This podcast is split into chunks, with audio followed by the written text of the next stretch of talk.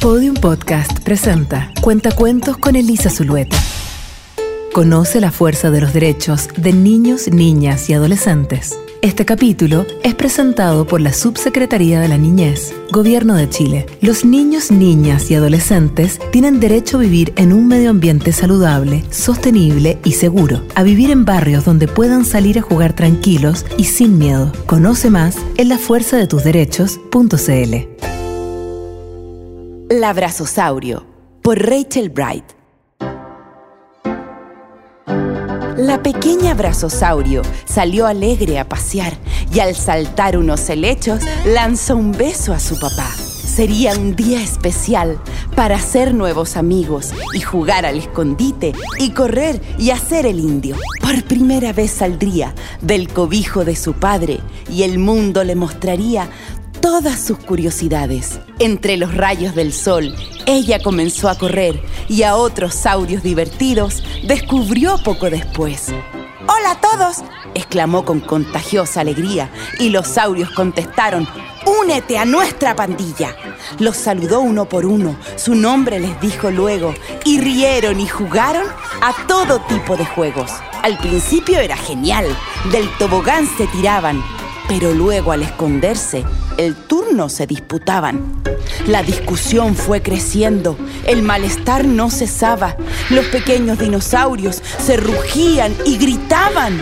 Uno dijo, yo primero, otro dijo, no soy yo.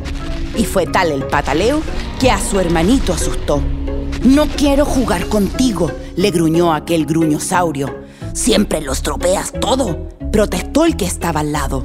Labrazosaurio exclamó, ¡Madre mía! ¡Vaya enfado! ¿Cómo arreglo este follón?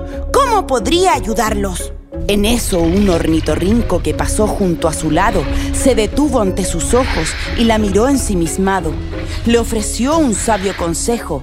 ¿Qué diría tu papá? ¿Qué te hace sentir mejor? Piensa y ponte en su lugar.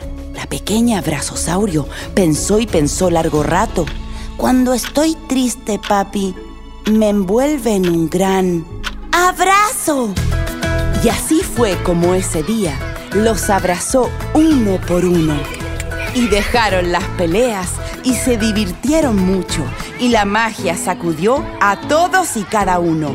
Jugaron al escondite y respetaron los turnos. Decidieron ser amables si algún problema surgía y acercarse con abrazos y jugar a hacer cosquillas. La pequeña abrazosaurio, su tarea había empezado y sus cálidos abrazos muy pronto se triplicaron. Puedes siempre ante un problema ignorarlo o abrazarlo. No hay por qué patalear ni hacer pucheros gritando. Elegir siempre un abrazo es lo más recomendable. Así tendremos un mundo más divertido y amable.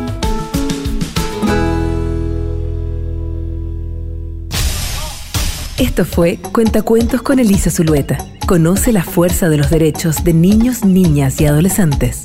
Para oír más cuentos como este, encuéntranos en podiumpodcast.com, Spotify o donde escuches tus podcasts.